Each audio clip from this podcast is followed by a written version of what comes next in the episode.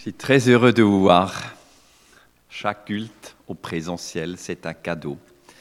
Parce que les vidéos et tout ça, les zooms, on en connaît. Et moi, ça me fatigue. Ça fatigue la tête. Donc, beaucoup de chrétiens ont tout d'un coup découvert le prix et la beauté de la communion fraternelle. C'est quelque chose de précieux. Je vous invite à ouvrir la parole de Dieu, l'évangile de Luc, chapitre 4, les versets 1 à 13.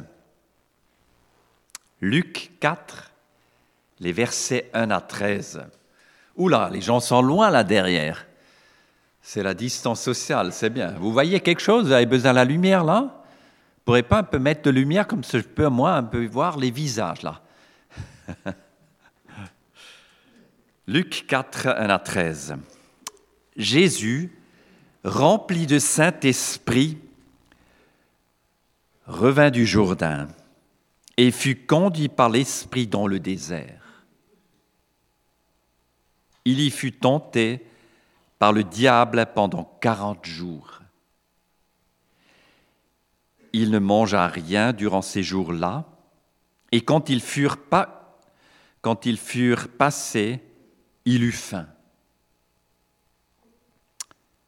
Le diable lui dit alors, Si tu es le Fils de Dieu, ordonne à cette pierre de se changer en pain. Jésus lui répondit, L'Écriture déclare, L'homme ne vivra pas de pain seulement.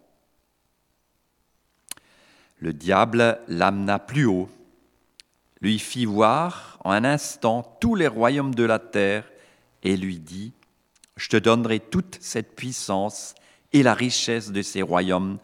Tout cela m'a été remis et je peux le donner à qui je veux. Si donc tu te mets à genoux devant moi, tout sera à toi. Jésus lui répondit, L'Écriture déclare, Adore le Seigneur ton Dieu et ne rends de culte qu'à lui seul. Le diable le conduisit ensuite à Jérusalem, le plaça au sommet du temple et lui dit, Si tu es le Fils de Dieu, jette-toi d'ici en bas, car l'Écriture déclare, Dieu ordonnera à ses anges de te garder. Et encore, ils te porteront sur leurs mains pour éviter que ton pied ne heurte une pierre. Jésus lui répondit, l'Écriture déclare, ne, mets pas à l'épreuve le Seigneur ton Dieu. Après avoir achevé de tenter Jésus de toutes les manières, le diable s'éloigna de lui jusqu'à une autre occasion.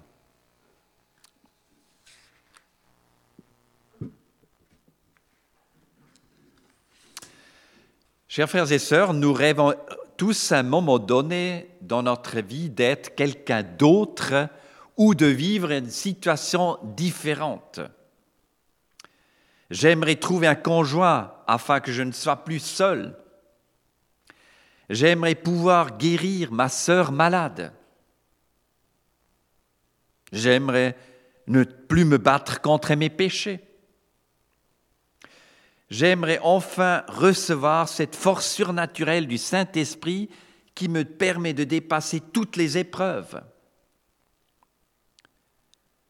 J'aimerais plus être exposé à la tentation. J'aimerais peut-être être un tout petit peu plus intelligent, un peu plus célèbre peut-être, et être un peu plus riche. Nous, nous nous connaissons tous un tel désir, être quelqu'un d'autre, quitter ma peau, ou de pouvoir changer la situation qui est pénible. Jésus, dans le désert, était dans une telle situation. Il aurait pu quitter sa peau de fils de Dieu, il aurait pu abandonner sa vocation d'apporter le salut du monde aux hommes Là, il se trouve juste au début de son ministère. Ce récit est dans la suite des récits de l'enfance. Jésus se montre pleinement homme ici.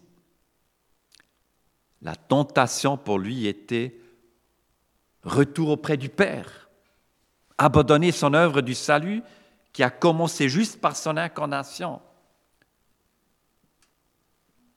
abandonner sa mission de sauver le monde. Devenir quelqu'un d'autre est la tentation pour nous les hommes.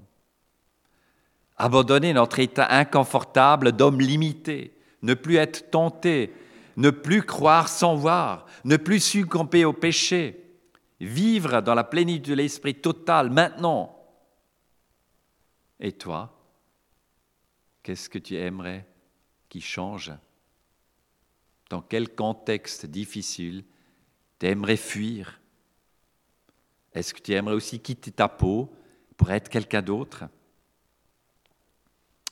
Quitter ma peau, ainsi est le titre de ma message, Comment gérer les tentations. On va voir au fur et à mesure le contexte dans lequel la tentation est née, ensuite le contenu de la tentation, l'origine ultime de la tentation, et finalement, vous devez m'aider à finir le message parce que je n'ai pas réussi à trouver une réponse satisfaisante. Je compte sur vous. Premier point, le contexte de la tentation. Jésus se trouve ici après le baptême et l'affirmation de son Père au début de son ministère qui a dit, Tu es mon Fils bien-aimé. Et après cette affirmation forte de son Père, le décor change d'une manière radicale, c'est le désert, c'est la tentation terrible, c'est la faim et dans ta vie, à quel moment tu traverses les tentations. Hein? Quand on a 5 ans de vie chrétienne, 10 ans, 20 ans, on commence un peu à s'observer pour ne pas tomber toujours le même piège. On est tenté quand nous sommes entièrement à Dieu. On est tenté quand nous sommes engagés pour Dieu. Quand on est un témoin actif pour Jésus. Quand on ouvre la bouche pour dire à mon voisin, oui, je crois en Jésus, c'est là où ça devient compliqué. Souvent, la tentation naît avant ou après l'action de Dieu. Quelquefois, on a vécu quelque chose, une expérience très encourageante avec Dieu, et le lendemain, surprise, c'est la tentation qui arrive. Des disciples sans tentation sont des chrétiens spirituellement morts. La tentation est signe de vie. Tu n'es plus intéressant pour l'adversaire de Dieu s'il ne tente plus. Ça veut dire tu pourrais te réjouir ce matin. Prends une fois le côté positif de la tentation. Si tu es tenté, ça veut dire que tu es un disciple de Jésus. Ça veut dire que l'Esprit habite en toi. La tentation fait partie de chaque vie chrétienne normale. Est-ce que tu es d'accord avec cela? Celui qui se croit fort doit faire attention qu'il ne tombe pas. Et après le baptême de Jésus, il est dirigé dans le désert. Et Dieu permet la tentation comme une épreuve utile. Qui a conduit Jésus dans cette situation de tentation? Qui est mentionné dans ce texte? Moi j'aurais dit naturellement l'adversaire de Dieu. Mais non, c'est l'Esprit de Dieu qui le conduit dans le désert. Le Saint-Esprit dirige Jésus dans le désert. C'est lui qui permet la tentation comme une épreuve utile et nous voyons à la fin, c'est très intéressant, verset 13, après avoir achevé de tenter Jésus de toutes les manières, le diable s'éloigna de lui jusqu'à une autre occasion. Donc ce n'est pas terminé. Le diable part, mais revient à un autre moment. Première leçon à retenir pour nous tous, la tentation fait partie de la vie chrétienne normale. Est-ce que cette première leçon, est-ce que tu as déjà intégré ça dans ta vie chrétienne? Oui? Sinon, ça va être difficile. Donc, on va les dire tous à haute voix pour que ça entre dans notre cœur. Un, deux, trois. La tentation fait partie de la vie chrétienne normale. Oh, ben, il n'y a pas tous qui sont convaincus là. Hein. Vous murmurez derrière vos masques. Hein, ben, je Alors, un peu plus fort. La tentation fait partie de la vie chrétienne normale. Si tu n'as pas compris cela, tu vas toujours douter de ta foi. Tu vas toujours douter de ton statut d'enfant de Dieu. Tu vas toujours dire, ouh, c'est quelque chose d'anormal qui m'arrive. Et tu vas dire, je ne suis plus enfant de Dieu. Alors tu vas te détourner de Jésus. Et c'est justement la tactique de l'adversaire. Donc, la tentation fait partie de la vie chrétienne normale. Et nous n'annonçons pas dans les églises perspectives une vie chrétienne simple comme une promenade dans la roseraie à Saverne. Non, la vie chrétienne, c'est une tension. C'est le bonheur, c'est la paix, mais c'est aussi une tension.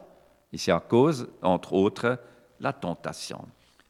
Après le contexte, nous allons étudier le contenu de la tentation.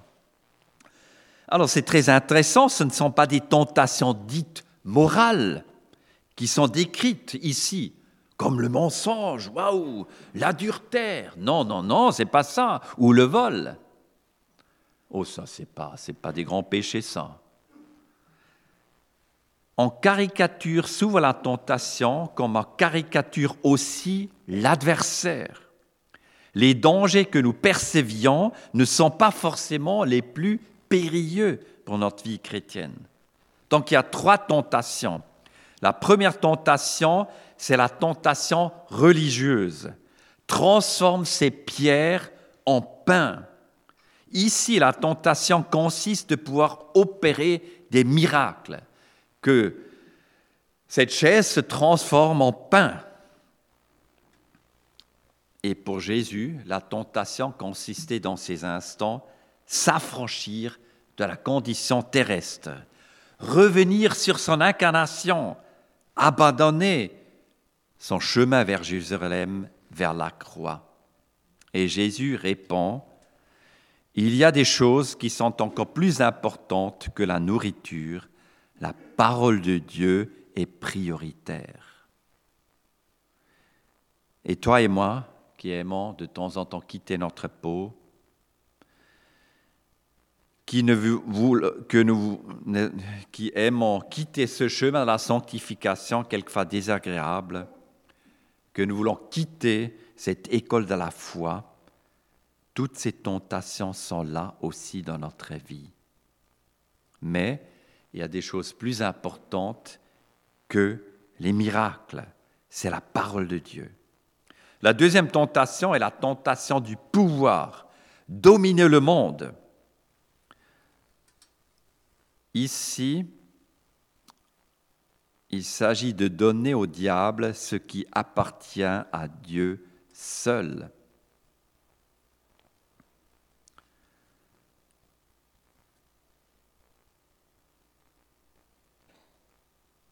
Et nous voyons que le diable est un usurpateur. Il se présente comme représentant de Dieu. On voit que c'est un jeu très subtil. Et la réponse de Jésus, le règne de Dieu ne sera pas imposé par la force, mais seulement par la parole Dieu et l'Esprit. Et pour nous, ça veut dire, nous restons aussi en tant que chrétiens sans force. C'est seulement Dieu qui peut faire les choses essentielles. Première tentation, la tentation religieuse, opérer des miracles. Deuxième tentation, la tentation du pouvoir. Troisième tentation, la tentation spirituelle. Se jeter dans le vide pour être protégé. Jésus, jette-toi en bas, il y a les anges qui peuvent te rattraper. C'est la tentation d'instrumentaliser Dieu. Ça veut dire le diable veut ici en quelque sorte que l'intervention et la protection de Dieu doivent être automatiques. Il a un langage très spirituel, très religieux. Ben, bien sûr, Dieu pourrait le faire. Il est capable de faire cela. Donc l'intervention et la protection doivent être automatiques. C'est ça la tentation. Et la réponse de la parole de Dieu pour nous ce matin, évidemment, les promesses de Dieu, de sa protection sont valables dans les chemins de la volonté de Dieu. Mais on ne peut pas opposer la bonne volonté de Dieu à sa souveraineté. Son aide n'est pas automatique. L'intervention de sa tout-puissance n'est pas automatique. Sa protection n'est pas automatique. Ici, il s'agissait de manipuler Dieu et sa parole pour nos objectifs à nous. Je résume les trois tentations. La première tentation, c'est gérer la puissance de Dieu. La deuxième tentation, c'est gérer le pouvoir de Dieu et la volonté de Dieu. Et la troisième, c'est gérer la volonté de Dieu. Et le tout sous des prétextes apparemment très spirituels. Et pour le dire encore d'une manière un peu plus concrète, ce sont aussi les trois tentations pour le mouvement évangélique. La première tentation serait voir au lieu de croire. La deuxième tentation serait imposer le règne de Dieu au lieu de l'annoncer. Et la troisième tentation, c'est manipuler Jésus au lieu de se soumettre à sa volonté. Il y en est en plein dans ces trois Je répète, voir au lieu de croire. Deuxièmement, imposer le règne de Dieu au lieu de l'annoncer. Troisièmement, manipuler Jésus au lieu de se soumettre à sa volonté. Nous passons au troisième point, l'origine de la tentation. Alors vous allez me dire ici, c'est le Saint-Esprit qui dirige Jésus dans le désert. Ça pose quelques problèmes théologiques assez intéressants. Mais nous savons que derrière tout cela, il y a l'adversaire de Dieu, le diable. Que fait-on avec lui Avec cette personne? On l'ignore, on le minimise, on le nie, on fait une caricature de lui. Quand j'ai fait mes études à la fac de, Strasbourg, dans un séminaire, un prof disait, et je comprenais dans quel sens il le disait, le diable est une invention intertestamentaire. c'est un mot savant que moi je peux comprendre. Et tout le monde a rigolé dans la salle. Mais moi, j'ai pleuré intérieurement. J'ai pleuré parce que pendant cette semaine, j'avais la charge lourde d'organiser un culte d'action de grâce pour un jeune homme qui a mis fin à sa vie. Oui, il y a le problème du mal dans ce monde. Il y a un excès de mal qu'on n'arrive pas à expliquer le mal absolu que nous ne pouvons pas expliquer. Les aînés parmi nous connaissent encore des exemples dans l'histoire. Ce mal absolu désigne le diable comme origine du mal dans ce monde. Alors on peut faire un petit portrait robot de ce diable selon ce texte-là. C'est très intéressant. Selon ce texte, le diable connaît la Bible. Vous vous rendez compte?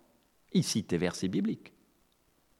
Selon ce texte, c'est un interprète de la Bible, c'est un théologien de la Bible.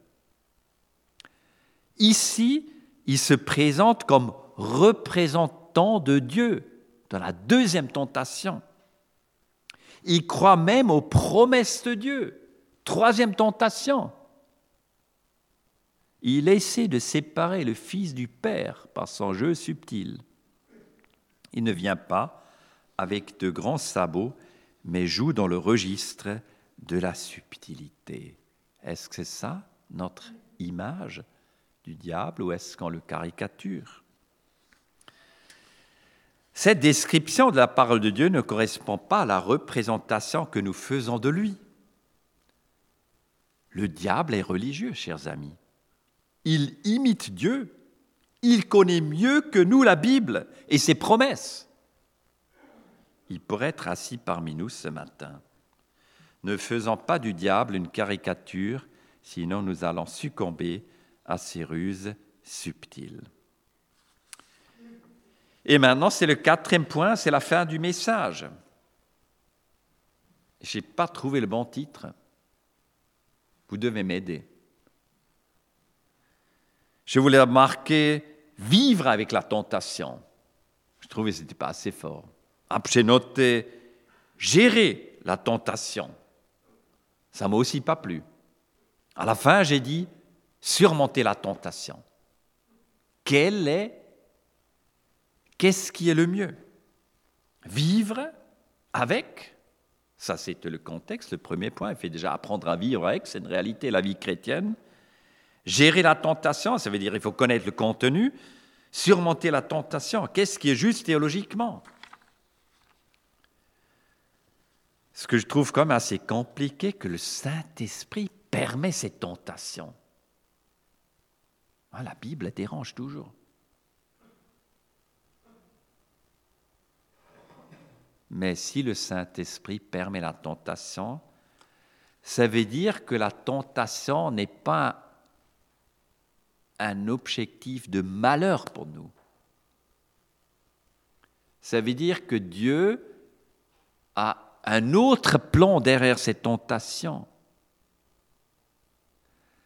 Ça veut dire que Jésus, à travers même le péché dans ma vie, à travers mes tentations, nos souffrances, tout ce qui est difficile et compliqué dans ma vie chrétienne aussi, poursuit un objectif pour nous transformer de plus en plus en son image. Trois conseils pour bien vivre ou surmonter la tentation. Tout d'abord, restons hommes. Restons des hommes. Le thème de la tentation nous renvoie à notre humanité, à nos limites.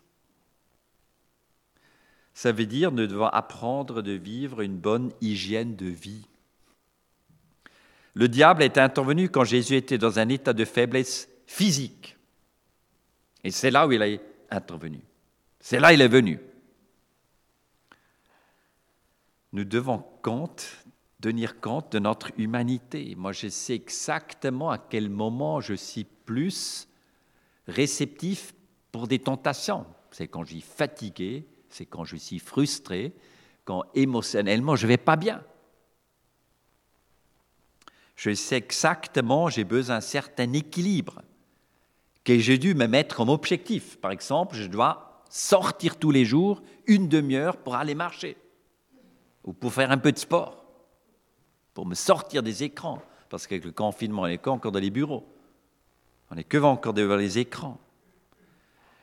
Je ne peux aussi plus faire quatre réunions d'affilée en une journée comme je pouvais le faire il y a 20 ans, ou faire trois entretiens annuels. Ça, c'est terminé, parce que ça me prend trop émotionnellement.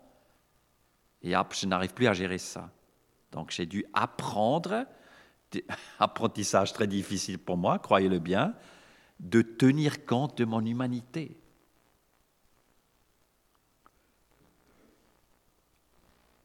La plus grande tentation pour nous tous, c'est devenir Dieu. Et pour les pasteurs, c'est encore une plus terrible tentation, parce qu'on fait toujours quelque chose pour le royaume de Dieu. Hein. On a toujours une, une bonne raison pour faire encore plus. Mais non. Donc ce texte nous invite à pas vouloir quelqu'un d'autre, mais d'accepter ma condition humaine, mon histoire difficile ou belle, et d'accepter mes limites. Oui, vous savez, dans le milieu, on parle toujours de miracles, de grandes choses et ainsi de suite. Et tout ça est vrai, mais pas entièrement. Ce qui est vrai aussi, que nous avons aussi tous des limites, que nous avons tous aussi des souffrances, que nous traversons des maladies et des épreuves. Et ça fait partie aussi de la vie chrétienne normale. Et ce matin, je t'invite tout simplement une fois d'accepter cette situation que tu voudrais repousser, que tu n'as pas intégré dans ta vie. C'est maintenant comme ça. Le Saint-Esprit l'a permis, cette situation compliquée pour toi. N'essaie pas toujours de changer ta peau, de vouloir être quelqu'un d'autre. Jésus a depuis longtemps accepté.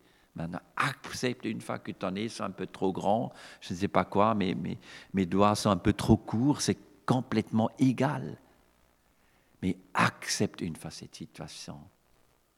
Et au milieu de la souffrance, au milieu de la tentation, c'est là où tu penses que Dieu est loin de toi, et maintenant Jésus est au milieu avec toi. C'est ça la vie chrétienne normale. La guérison reste l'exception. Je le dis avec force. Parce qu'on nous fait croire tout le temps qu'il n'y a que des grandes choses, que des guérisons, que ça, ici et c'est là. Non. Dans nos églises, il y a des gens qui meurent. Dans nos églises, il y a des gens qui ont des maladies psychiques. Dans nos églises, il y a des gens qui traversent des, des épreuves terribles. Ça, c'est notre cheminement sur terre. Regardez vos pieds. On est encore sur terre. La tête est au ciel, mais les jambes sont encore sur cette terre. Donc, la tentation nous invite à accepter notre humanité et nos limites. Deuxième conseil, restons des disciples. En tant que disciple, je reste homme et pécheur. Je dois avoir un avis réaliste de la vie chrétienne, sinon je serai toujours déçu et déçu. Le péché fait encore partie de ce monde et aussi dans ma vie. Et c'est dur et douloureux pour moi aussi. Croire sans voir est la vie chrétienne normale. Nous ne voyons pas toujours la réalisation de ce que nous croyons. Il y a de temps en temps des petites choses. Le royaume de Dieu est en grande partie invisible. De temps en temps, le Seigneur nous donne quelque chose à voir. Mais la vie chrétienne normale, c'est croire sans voir. C'est l'expérience de la parole de Dieu.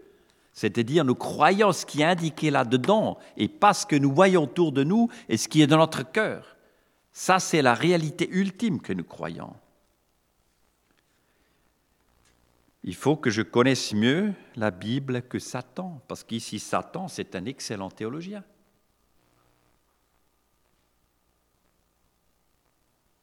Et le diable veut diviser le Père du Fils, nous le voyez ici. Et le diable veut aussi nous isoler des autres enfants de Dieu dans la tentation. Alors détends-toi. Je vais, te dire un scoop. La sœur à côté de toi ou le frère à côté de toi, ils traversent les mêmes tentations terribles. Tu n'es pas le seul. Mais dis-le à personne. Dis-le à personne. Détends-toi. Et le diable, il n'est pas très original, c'est toujours les mêmes tentations. Hein. Toujours les mêmes tentations, avec un peu un autre truc, mais c'est toujours la même chose. Hein. C'est quoi les tentations? C'est le pouvoir, c'est le sexe. Donc tout ça se répète continuellement, mais ton voisin et ta voisine à côté de toi luttent aussi avec les mêmes tentations. Et si tu penses que tu es le seul à traverser ces tentations, je commence à rigoler, dire non, détends-toi, le frère et la sœur à côté de toi traversent les mêmes ou des tentations similaires. Tu un chrétien normal, détends-toi. Mais ce que le diable veut faire, c'est justement de t'isoler et dire que tu es le seul qui doit traverser cette épreuve terrible. Tu es le seul qui doit tout le temps veiller sur mes pensées. Moi aussi, hein, c'est là-haut il y a le combat, ça là-dedans et là-dedans. Qu'est-ce que je pense? Et c'est pourquoi on a l'Église. C'est pourquoi l'importance de l'Église. Tu ne peux pas vivre seul ta foi chrétienne. L'Église ne te sauve pas, mais elle permet que tu abandonnes pas la foi. Pour ceux qui douteraient encore de l'importance de l'Église. Tu as besoin de l'Église afin que tu n'abandonnes pas le chemin avec Jésus. Donc reste pas seul avec tes tentations et ton péché. Parce que c'est ce que Satan veut. Il veut jouer avec ta solitude. Il veut te culpabiliser tout le temps. Il veut qu'à la fin, tu adores ton péché. Tu tournes autour de tes péchés, des tentations. Ce n'est pas du tout le but de ce message, que les choses soient claires. Donc cherche-toi un frère ou une sœur et échange une fois par mois sur ta vie chrétienne. Et parle aussi de tes tentations, parle aussi de ton péché. C'est ça la communion fraternelle. Hein? À bas les masques. Hein? Et c'est tellement bienfaisant. C'est tellement bienfaisant parce que moi, je ne peux pas me pardonner à moi-même. J'ai besoin aussi, mon ami, qui me dit Jean-Georges, tes péchés sont pardonnés au nom de Jésus. Moi, je ne peux pas me pardonner. Les jeunes appellent ça la redevabilité. Hein. Ils font ça d'une manière très radicale. Je me réjouis de nos jeunes, c'est génial. Bon, c'est juste la confession du péché à la manière classique euh, qu'il faut redécouvrir, qu'on a un peu rejeté depuis cinq siècles dans le mouvement protestant. Et à la fin, laissant Dieu être Dieu. Donc restez homme, restez disciple, laissant Dieu être Dieu. Lui seul est tout-puissant. Il est tout-puissant, il est celui qui peut produire des miracles, il est le Seigneur des Seigneurs. Il peut, mais doit pas me garder en vie.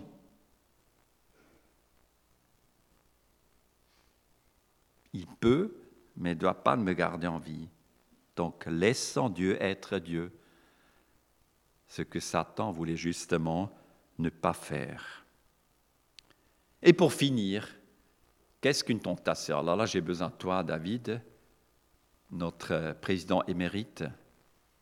Viens une fois là-dessus sur l'estrade. Quand tu es en train de désespérer, dans la tentation, quand tu doutes de toi, est-ce que je suis encore enfant Dieu ou pas? N'oublie pas que le Saint-Esprit a dirigé Jésus dans le désert. Donc derrière ces tentations, il y a un plan de Dieu qui est magnifique. Et Martin Luther l'a dit comme ça, à travers la tentation, Jésus m'embrasse. C'est ça Regardez bien.